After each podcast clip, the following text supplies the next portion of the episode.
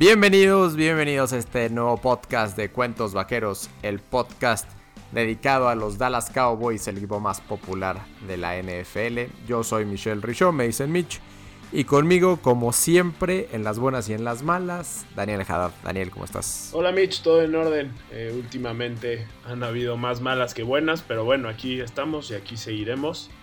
Este, ahora sí con, con muy poco bueno que decir, ¿no? Creo que el, el partido del jueves fue de lo peor que hemos visto a Dallas en la temporada y, en mucho tiempo, si no me equivoco. Sí, afortunadamente hoy es martes, el partido fue el jueves eh, y ya estoy muy tranquilo. O sea, ya por lo menos pasado, pasó mucho tiempo. Filadelfia, o más bien Miami, me ayudó a que pasara un poco mejor este trago amargo. Y bueno, ahorita tratar de ver en dónde está parado el equipo. Eh, se viene apenas en dos días, se viene el partido contra Chicago y después de eso tendremos una pausa de 10 días que seguramente será bien aprovechada para, para recuperar a los lesionados. Y después vendrán los Rams en Dallas y el partido más importante de la temporada en Filadelfia y finalmente cerraremos contra Washington. Pero Daniel creo que es necesario platicar un poquito lo que sucedió el, el partido de jueves eh, de Acción de Gracias contra Búfalo, donde realmente, pues por primera vez en mucho tiempo nos fuimos adelante en el partido, en el marcador, y después todo fue absolutamente negativo. Sí, empezamos eh, el primer drive de Dallas con terminó en anotación y creo que de ahí literalmente no se puede sacar nada bueno ni de la ofensiva, defensiva, equipos especiales, eh, ¿qué te digo? Y, pues el cocheo igual, ¿no? Entonces creo que sí un partido para el olvido. Eh, después de tanto de defender a Dak, digo, lo voy a seguir defendiendo. Creo que tuvo un pésimo partido. Esto ahora sí no, no lo puedo, por lo menos este partido no lo puedo defender. Eh, la defensiva no mostró nada. No crean un, un balón suelto ni por error. Hace eh, cuatro partidos, Daniel. Hace cuatro partidos no vemos un solo intercambio de balón a nuestro favor. Sí, creo que es, es algo que se tiene que trabajar. Estamos en último lugar de la liga promediando intercepciones. Estamos promediando eh, punto .3 intercepciones por partido. Somos la peor defensiva secundaria en ese sentido de toda la NFL. O sea, imagínense los equipos malos. Bueno, Dallas está hasta abajo en ese, en ese tema.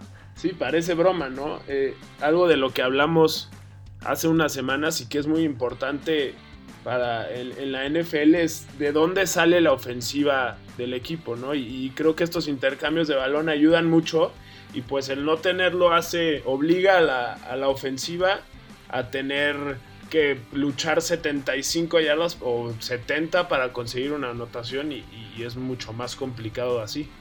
Y luego tenemos a Brett Maher, nuestro pateador que, bueno, finalmente Dallas decidió traer otros pateadores para hacer una audición y ver si contrataban a alguno de ellos y cortaban a Brett Maher.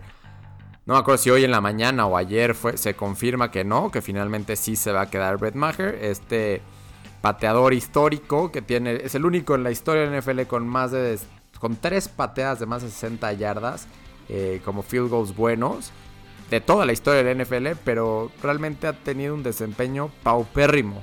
Paupérrimo. Y Daniel, por culpa de él, quedé eliminado en alguno de mis, de mis fantasies, así es que yo sí lo cortaba.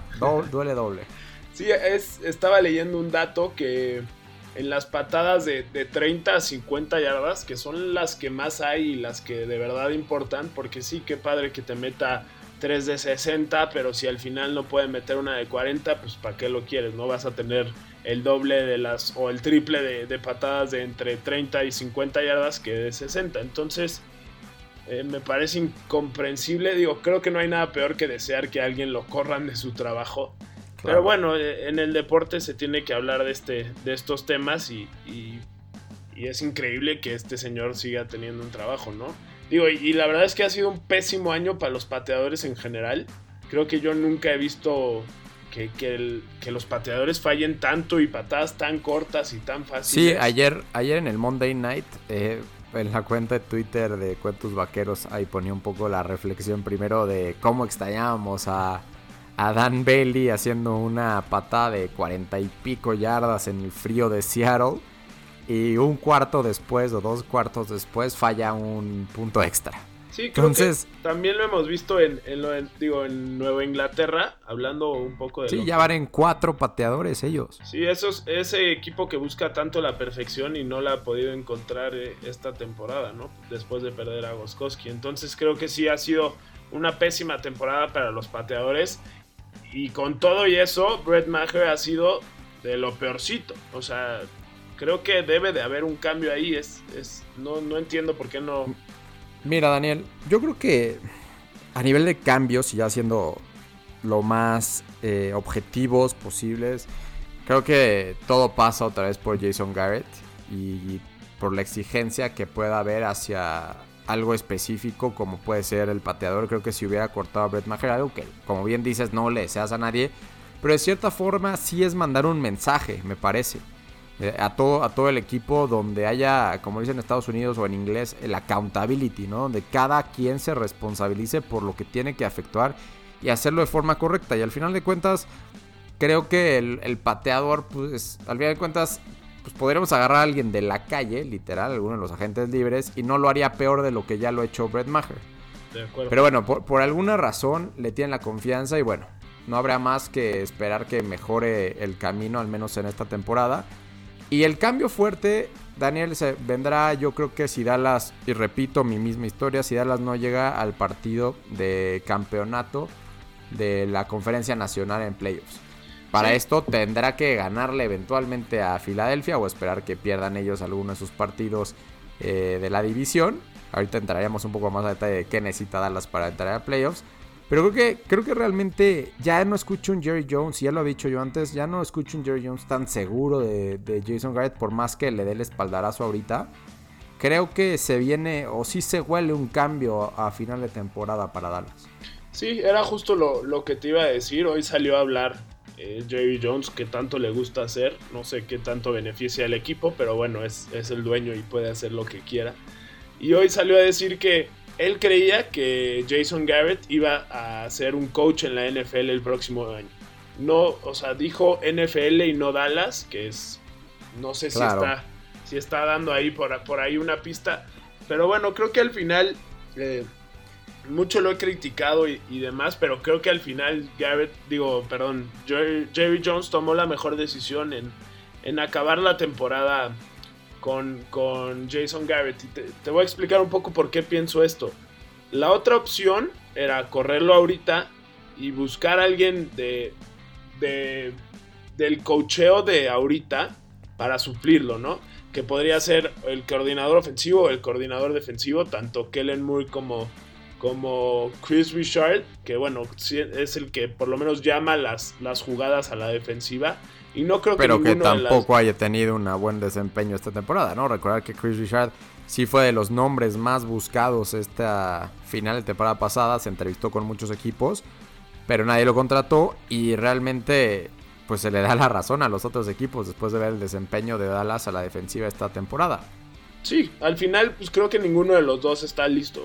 Eh, Kellen Moore digo, sí ha tenido una muy buena temporada, pero al final no creo que después de una temporada lo puedas nombrar este head coach y luego correrlo al final de año si, si, si las cosas no salen bien y pues ya al final te quedaste sin coordinador ofensivo.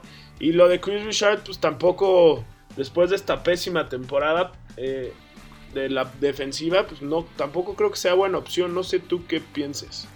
Sí, mira, regresando un poquito a lo que dijiste de Jason Garrett.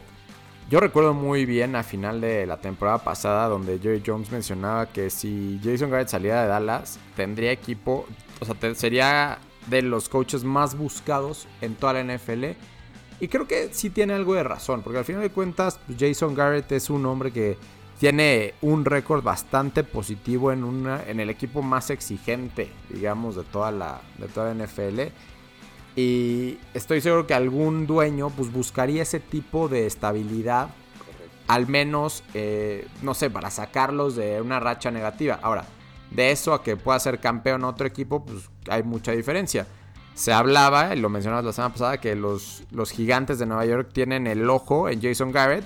Recuerdan que Jason Garrett ya fue entrenador de, de Nueva York como coordinador ofensivo. Y me parece que también fue quarterback por allá. Sí, correcto, eh, también no fue.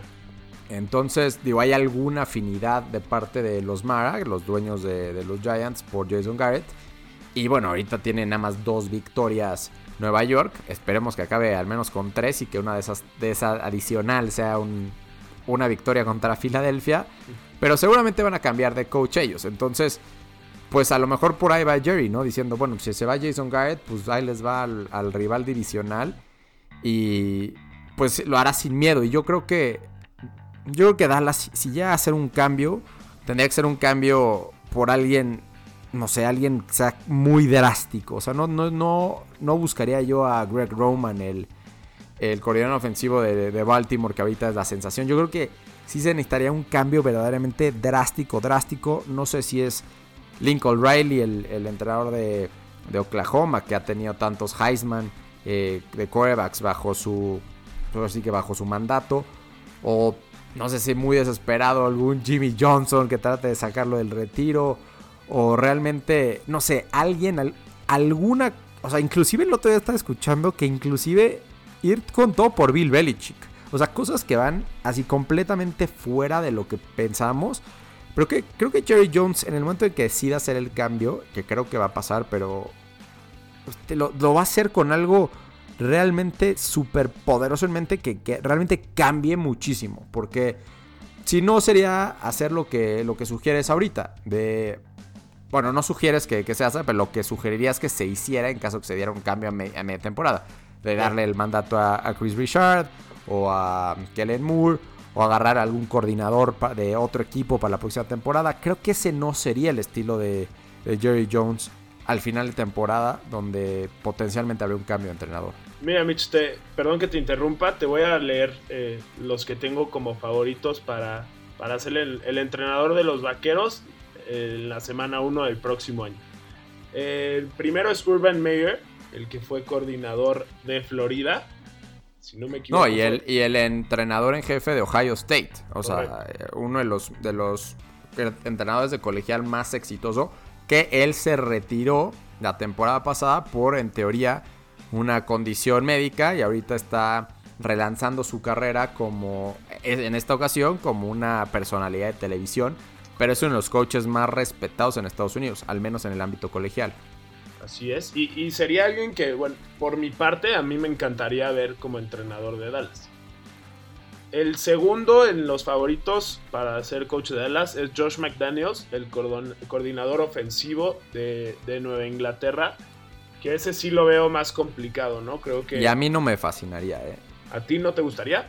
No, no, no, no. Pues sí, luego esos coordinadores de Bill Belichick al final Digo, ya vimos a Matt Patricia, que era el coordinador defensivo de Nueva Inglaterra. ¿Sabes quién sí me gustaría? Brian Flores, el entrenador de Miami. Miami. Ese cuate para mí, y lo digamos de broma o no, ¿eh? ese cuate para mí es el entrenador del año en la NFL. Increíble que con el equipo que tiene, con lo, todo lo que le han quitado durante la temporada, logre que su equipo compita en, en la mayoría de los partidos y ya tenga tres victorias. Sí, digo, su principio de temporada fue bastante malo, pero creo que está cerrando de mejor manera. Y digo, no sé si para ser entrenador, entrenador de, no, del año, digo, de Dallas ah. tampoco creo que Miami lo suelte, creo que Miami no está tan lejos de competir. Eh, no, no, no, no lo va a soltar para nada, pero eso es mucha gente piensa. Creo que, creo que Miami está 3, 4 jugadores de, de poder, empezando obviamente por un coreback, eh, de competir en, la NFL, ¿no? Creo que... A ver, danos, danos, Daniel, tu, los últimos nombres en la lista para irnos a corte y ya hablar realmente de esta temporada, lo que esperamos y bueno, ¿cómo, ¿cuál es el camino para el Super Bowl de Dallas en este año? Ok, los últimos, los tres siguientes nombres que te digo es Lincoln Riley, como tú decías. Luego está... Correcto. Luego está Sean Payton, el entrenador de Nueva Orleans. pero ese nos costaría varias elecciones del draft traerlo, porque lo acaban de extender. Lo veo imposible, yo, si me preguntas.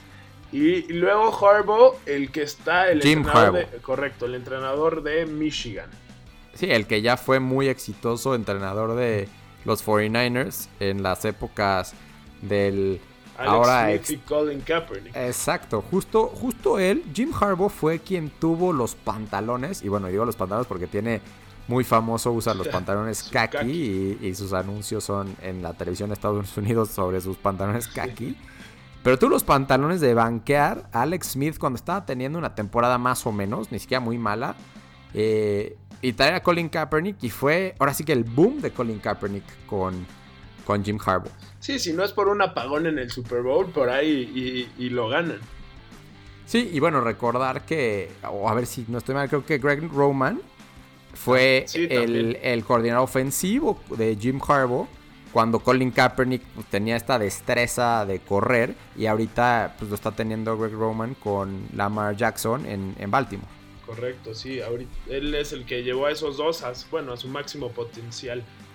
Bueno, vamos a una brevísima pausa y ahora sí, regresando, vamos a hablar de la actualidad del equipo y qué tenemos que hacer para llegar a playoffs. Perfecto. ¿Tienes una playera favorita? Bueno, hazla a un lado, porque tu nueva playera favorita está en Chútale. Chútale.com trae playeras originales que ilustran golazos del fútbol mexicano. ¿Cómo viviste el gol del Chucky contra Alemania? ¿O el del Cuau contra Bélgica? ¿O el de Moy Muñoz contra el Cruz Azul? Esas playeras increíbles y originales las encuentras en chútale.com, el mejor regalo para estas fiestas decembrinas. Regresamos a Cuentos Vaqueros, este podcast dedicado a los Dallas Cowboys, el equipo más popular de la NFL. Daniel, estamos platicando sobre la actualidad del equipo. Eh, seis victorias, seis derrotas. Quedan cuatro partidos, dos de visita, dos de local. El siguiente partido es pasado mañana, es el jueves por la noche en Chicago. ¿Qué podemos esperar de ese partido? Mitch, perdón que cambie un poco de tema antes de entrar a esto. Quería, quería hablar de que esta semana hubo reportes que decían que no iban a firmar a largo plazo a, Mary Cooper y, a Byron Jones y, quería saber un poco tu opinión sobre esto.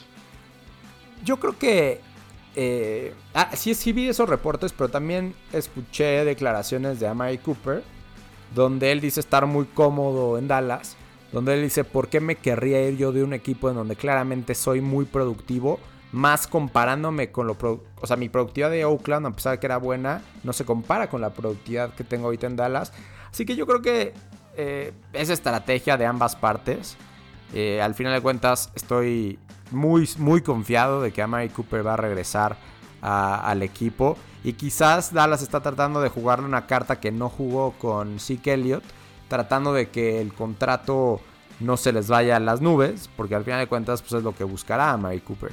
Entonces yo creo que a Mary Cooper sí va a regresar. El que creo que no va a regresar es Byron Jones, o al menos no con un contrato de un corner estrella. Corner estrella que resultó ser el año pasado, pero que no ha refrendado este año. Correcto, y que justo de lo que hablábamos al principio del podcast, de este episodio, eh, no, no tiene estos intercambios de balón, ¿no? No hace estas intercepciones. Creo que en su temporada lleva menos, digo, en su carrera lleva híjole, creo que menos, menos de 5 o menos de, 10. No, menos, sí, sí, sí, sí. No, o sea, realmente no. Digo, hay que recordar que a Byron Jones se le firma como safety y después se le convierte a ser corner. Eh, y, como corner resultó ser muy bueno porque es, es un corner alto, tipo lo que buscaba Chris Richard. Chris Richard era el coordinador defensivo de, de Seattle cuando estaba Richard Sherman y ahora sí que la The Legend of Boom. Eh, y eran, pues ahora sí que estos corners altos que disputaban cuerpo a cuerpo con los wide receivers y no tanto tratar de, de no sé, de adivinar su ruta, sino realmente ir con ellos y que no les ganen. Sí, eh, y resultó bien, resultó bien al principio, pero esta temporada pues, no está resultando muy bien. Es un superatleta, ¿no? La verdad. Y, y bueno, también así como digo que no crea estas intercepciones, también tengo que decir que la verdad es que no avientan mucho la bola hacia su lado, ¿no? Creo que sí llegó a ser el año pasado lo que le llaman el shutdown corner, esto que, los, los corebacks tratan de no enviar el balón hacia su lado, como lo fue Richard Sherman hace no tanto. Pero sí le falta, le falta pues estos, estos intercambios de balón, crear intercepciones. Y creo que el, dinero que, le dieron a Zeke, creo que fue importante para decir, a ver, este dinero lo vamos a usar en nuestro corredor y nuestro, no en nuestro corner. No, y realmente lo que va a condicionar los contratos es pues, el contrato que le dan a Dak Prescott. No, esa, es la realidad. Entonces, de alguna forma los directivos de Dallas tendrán que decidir cuándo y qué tanto le ofrecen a Dak, cerrar eso y bajo esas condiciones empezar a negociar los otros. Pues sí, porque ya, creo que tenemos que aceptar que, que Dak va a recibir un contrato un poco arriba del de Wentz que fueron 30 pues, millones. Ojalá que sea un poco, ¿no? Ojalá que sean. Sí. No sé, o sea, la evaluación de Spot Track, que es una gran página para, para evaluar contratos, estaba como en 34 millones para, para Dak. Y no sé, por ejemplo, estaba ya más cerca de los 40 para Lamar Jackson. Okay, que obviamente le, falta. Digo, esto proyecta cuándo se renovarían y demás. Correcto. sí, Mahomes al final va a acabar recibiendo no, pero en esta Lamar Jackson estaba, eh, estaba por encima de Mahomes. Eh. Digo, también parte de cuándo le tienen que renovar cada uno. Pues Daniel, vamos a meternos ahora sí al partido contra Chicago. ¿Qué, ¿Qué esperas del jueves por la noche? Yo espero un partido bastante parecido al del jueves por la tarde pasado. Es pues, otra vez la ofensiva de Dallas eh, con, con, números muy buenos. Todavía tenemos la ofensiva número uno en yardas y contra una defensa top 5, top 6 de la liga, que al final no ha demostrado lo que demostró el año pasado, pero hombre por hombre sabemos que es una, una gran defensa, empezando por, por Khalil Mack. Este, hay, un, hay un encuentro, digamos, entre dos jugadores que, que, me urge ver, que es un poco de lo que hablábamos ahorita, que es Allen Robinson contra, contra Byron Jones. Allen Robinson, el receptor de, Chicago, eh, que no importa qué coreback le aviente los balones, al parecer siempre va a ser un tremendo receptor. Creo que sí, es muy bueno, fue, fue sobresaliente en Jacksonville y ya está en su segunda temporada en Chicago. Yo no estoy tan de acuerdo contigo en que vaya a ser muy similar al partido contra, contra Buffalo, simplemente porque creo que subestimamos todos y ahorita ya entendemos que Buffalo tiene un muy buen quarterback. Eh, realmente me impresionó. O sea, no, no. O sea, yo a Buffalo lo había visto en el Red Zone Channel, ¿no? No había visto un partido completo de Buffalo. Y lo que vi, el liderazgo que yo vi de Allen, el quarterback de, de Buffalo, es increíble. O sea, en ciertos momentos te das cuenta, digo, bueno, o sea, este cuate con razón fue una primera selección. Y sí, el diablito en mí decía, y con razón, Dak Prescott fue una cuarta ronda. ¿no? O sea, este cuadro fue una primera ronda y, y Dak una, una, cuarta, entonces, ah, bueno, pues a lo mejor algo saben los scouts. sí, digo, también Josh Rosen fue una primera selección. Sí, y también Mitch Trubisky, que es el, el, el quarterback de Chicago, que ha sido una completa decepción. Y yo creo que, yo creo que la gran diferencia es que es esa, la ofensiva de Chicago creo que no se le acerca a la ofensiva de, de Buffalo. Y creo que Dallas, la defensa de Dallas tendrá más herramientas para, para defender los embates de Chicago que los que tuvo contra, contra Buffalo. Y sí, el, ahora sí que la ofensiva de Dallas tendrá la oportunidad ante otra buena defensiva de demostrarse. Y a mí lo que me da un poco de coraje es que sí, otra vez Dak Prescott tuvo 355 yardas, dos, dos touchdowns, algo que dices, no, pues qué buen partido. Qué buen, este, qué buen que el nuestro cuando tú ya mencionaste que fue un mal partido, ¿no? O sea, el hecho de ser el, el con más yardas en toda lo que va de la temporada no significa. Pues realmente no significa nada en términos de victorias y derrotas, porque pues vamos 6, y 6. sí, si vemos con los que comparte ese, ese top 5 de, sí, de pues, Winston. Sí, Winston es eh, Goff, si no me equivoco, y también está el de los Chargers, que ahorita se me fue el nombre. Philip Rivers. Philip Rivers, correcto. Entonces, pues, sí, no demuestra nada. Entonces, por eso yo, a mí, yo lo que quiero ver es un ataque de Dallas balanceado y que regresemos a que tú dijiste la otra vez y no, no, no me no te interrumpí para no contradecirte que Dak era el mejor jugador de la ofensiva. Yo sigo pensando que el mejor jugador de la ofensiva, jugador, no el que mejor está jugando, el mejor jugador es Zeke, Elliott. Y Zeke Elliott contra Buffalo Promedió casi 6 yardas. Y nada más la carreó creo que 12 veces. Eso no puede ser. O sea, Dallas, si quiere realmente controlar el partido, que es lo que queremos, que controle el partido, tiene que ser a través del ataque terrestre. Entonces, si Dallas logra en Chicago establecer el ataque terrestre, creo que va a tener muy buenas oportunidades de ganar. Para que también su defensiva no esté tanto tiempo en, el campo. Pues sí, digo, sabes que, que, yo no estoy de acuerdo con lo, con lo de Ezequiel ni, es que en sí los corredores no es, no es algo que me guste.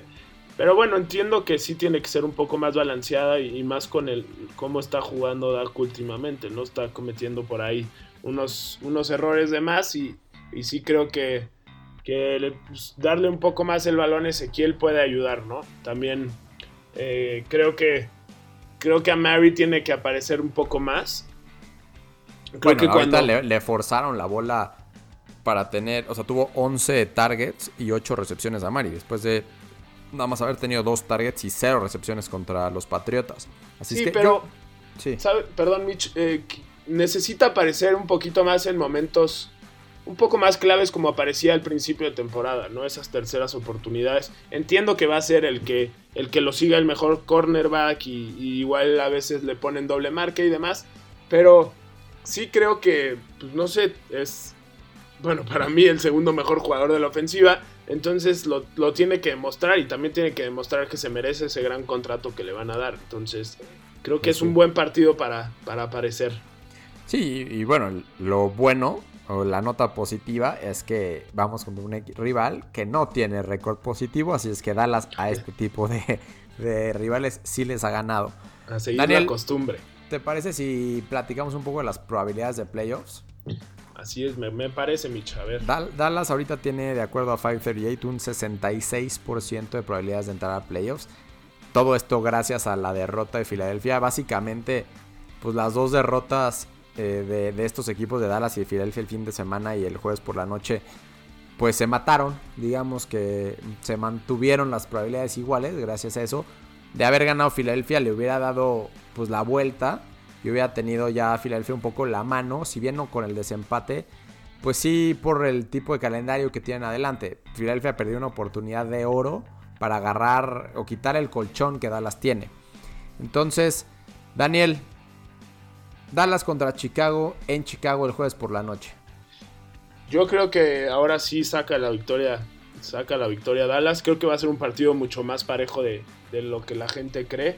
El frío de Chicago le va a... No, yo creo que la gente cree... Bueno, y Las Vegas lo tiene el partido con Dallas con creo que dos puntos o tres puntos, ¿no? No estoy muy seguro, eh, déjame ahorita lo mismo, ahorita lo reviso. Mientras, platícame qué piensas del Philadelphia Nueva York, partido de lunes por la noche. Creo que Nueva York le puede sacar uno de los dos partidos que le restan contra Filadelfia, pero no sé si este va a ser. Creo que Filadelfia va a llegar eh, bastante enojado después de perder contra Miami, como tú dices. El partido es en Filadelfia, entonces se lo damos a Filadelfia. Sí, este partido se lo daremos a Filadelfia. Y te confirmo, Dallas es favorito por 2.5 puntos. O sea, realmente. Entonces al final estoy yo de acuerdo con Las Vegas. Creo que sí va a ser un partido muy, muy, muy justo. Sí, muy cerrado. Así es. Yo tengo una mala sensación del partido en ATT Stadium contra los Rams de la semana 15. Daniel, ¿tu predicción para ese partido? Sí, se vieron bien los Rams esta semana contra, contra Arizona, pero aún así, aún así yo creo que Dallas saca esa victoria en Dallas. Y Filadelfia visita a Washington en la semana 15. Filadelfia de igual manera gana, gana en Washington contra un equipo bastante malito. Bueno, después de estas dos semanas, tenemos que se reducen un poco las posibilidades de, Dallas de, 66 que empezamos a un 60-40. Entonces llevamos 60-40 a ese partido donde realmente lo definiría, bajo tu predicción, definiría toda la temporada. Dallas en Filadelfia, semana 16. Híjole, Mitch, creo que creo que dos semanas son, son muchas. ¿Son suficientes? ¿Hasta ahí la dejamos? Sí, sí. Bueno. Bueno, entonces está bien, estoy de acuerdo. Vamos a dejarla ahí. Vamos a explicar rápidamente lo que necesita Dallas. Daniel acaba de pronosticar que le gana a Chicago y le gana a los Rams. Aún si Dallas pierde contra Chicago y los Rams, escuchen bien esto, eh, si pierde los próximos dos partidos, Dallas entra a playoffs si gana los últimos dos, independientemente de lo que haga Filadelfia. Si Dallas le gana a Filadelfia en Filadelfia y le gana a Washington en Dallas, Dallas entra a playoffs con un récord de 8 y 8. Es así de sencillo, no hay más. Ni le busquen, no hay nada, no hay nada más que tengan que hacer. Así es que nos podríamos estar en un escenario 6 victorias, 8 derrotas y el panorama de Dallas es ganarle a dos equipos malos para pasar a playoffs. Filadelfia y Washington, así de sencillo. Y hoy por hoy jugaríamos contra San Francisco en Dallas.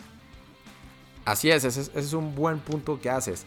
Ahorita la, conferencia nacional tiene como primer lugar a Nueva Orleans, que va contra San Francisco en Nueva Orleans. Eh, saludos a, Manu, nuestro amigo de Twitter, amigo mío también de la vida. Va a estar en, San en Nueva Orleans en ese, en ese partido apoyando a sus, a sus 49ers. Eh, pero bueno, a ver, Nueva Orleans ahorita tiene el, el number one seed, tiene el 1, ¿no? Pero realmente se puede jugar todo contra San Francisco en ese partido. En el 2 está Seattle, que le ganó a San Francisco, entonces ahí maneja el desempate. En el 3 está Green Bay. En el 4 está Dallas. Y los equipos que están en comodín, que prácticamente ya están decididos. Eh, bueno, saldrá de entre San Francisco, Seattle, Green Bay y Minnesota. ¿Quién, es, ¿Quién de esos dos?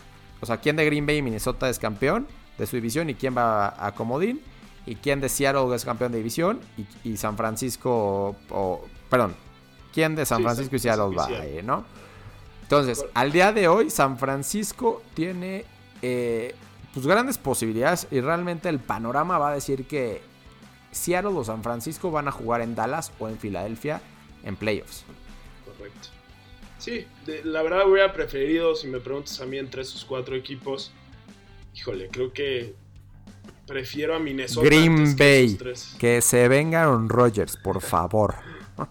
Estaría bueno, pero creo que a mí lo No, definitivamente prefieres Minnesota. Y yo después de Minnesota. Seattle. Seattle. Yo prefiero mucho antes a Seattle que a San Francisco. Sí, bueno, sin duda. Creo que San Francisco trae, trae trabuco. Y, pero bueno, se enfrentan esos dos a finales de temporada.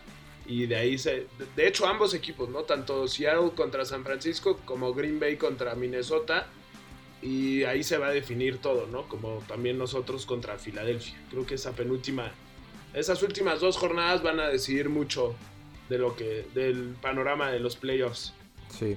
Ahora nada más les platico, si Filadelfia, por lo que sea, pierde contra, contra los gigantes, ya, ya vamos comprando nuestros boletos para playoffs, Daniel, porque ahí sí ya se les complica demasiado. Con que Dallas saque una victoria entre Chicago y Rams, ya ahora sí el panorama de Dallas se va a 95%. Pues sí, pero conociendo a los vaqueros, a la historia y, demás, creo que al final siempre nos quieren hacer sufrir. Y entonces, pues yo creo que este, este lunes por la noche gana Nueva York. Ojalá, ojalá no, ojalá esté mal, pero así lo veo yo. Pues sí, e, e, es, es, lo más probable, pero realmente yo veo un equipo de Filadelfia malísimo contra Miami. Y hay que decirlo, Philadelphia ya contaba con todas sus armas en ofensiva. Excepto a lo mejor Jordan Howard, el, corredor. Pero tiene allá a, Agolor, ya traía a Jeffrey. Entonces. Ertz, todos. Exactamente. Hasta Lane Johnson en su tackle izquierdo. Creo que también eh, todos pronosticamos mal que, bueno, yo, tú no, pero yo pronostiqué que, que Filadelfia iba a ser, iba a tener muy buen año y, y pues al final creo que creo que hablamos un poco antes. Sí, bueno, eh, tenía en teoría una defensa increíble y se ha ido de más a menos esta, esta defensiva de Filadelfia. Pues un poco como la de Dallas, que empezó muy bien y pues últimamente pues no ha estado bien, hay que decirlo. No va a jugar Leighton Manderesh otra vez, no va a jugar el jueves contra Chicago. Es probable que Antoine Woods, nuestro no tackle titular, ese, ese defensivo, el grandote que está para evitar las carreras o para presionar por adentro al, al no va a jugar, o es lo más probable. Es probable que Jeff Heath, el safety titular, eh, aunque no es el mejor jugador de la defensiva, pero sigue siendo titular, es probable que no juegue. Entonces, ahí tenemos varios lesionados. hoy, hoy, salió en la lista de los lesionados tu chavito Tony Pollard. Tony eh, Pollard, sí, una lesión de tobillo. Esperemos sea nada más preventivo y que esté listo para jugar el jueves.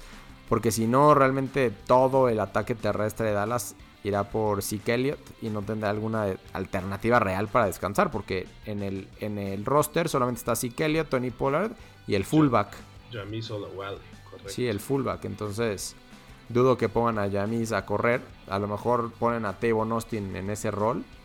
Pero, pero no creo. Entonces esperemos que, que que Tony Pollard se logre, se logre sanar y esté listo para el partido del jueves. Pues sí, Mitch, y, antes de irnos, de irnos este, necesito ayuda de, la gente que nos escucha. Eh, quiero, quiero hacerle una apuesta a, un amigo de Twitter, Joshua Maya, que es arroba place of the week. Él es fanático de, de Chicago y quiero que me den ideas para ver qué le puedo apostar y ojalá ganarle. Bueno, pues ahí está. Nuestra, bueno, tu Twitter para que todos te den ideas es arroba Danito Haddad, ¿correcto? Correcto, correcto. Yo soy arroba Mitchrica, K-A al final, arroba Cuentos Vaqueros también ahí en Twitter. Ahí vamos poquito a poquito creciendo la cuenta. Eh, Daniel, es todo por hoy. A lo mejor me aviento un emergency podcast el viernes eh, para ver de qué plate cómo nos fue. Pero tú y yo estamos de regreso, ¿te parece el lunes o martes de la semana que entra para platicar de lo que sucedió? Bueno, mejor el martes para esperarnos al partido de Filadelfia. Y hablamos ahora sí de, de una nueva semana. Me parece más que excelente. Bueno, muy bien. Muchas gracias a todos por escucharnos. Suscríbanse y corran la voz con sus amigos. Esto es Cuentos Vaqueros.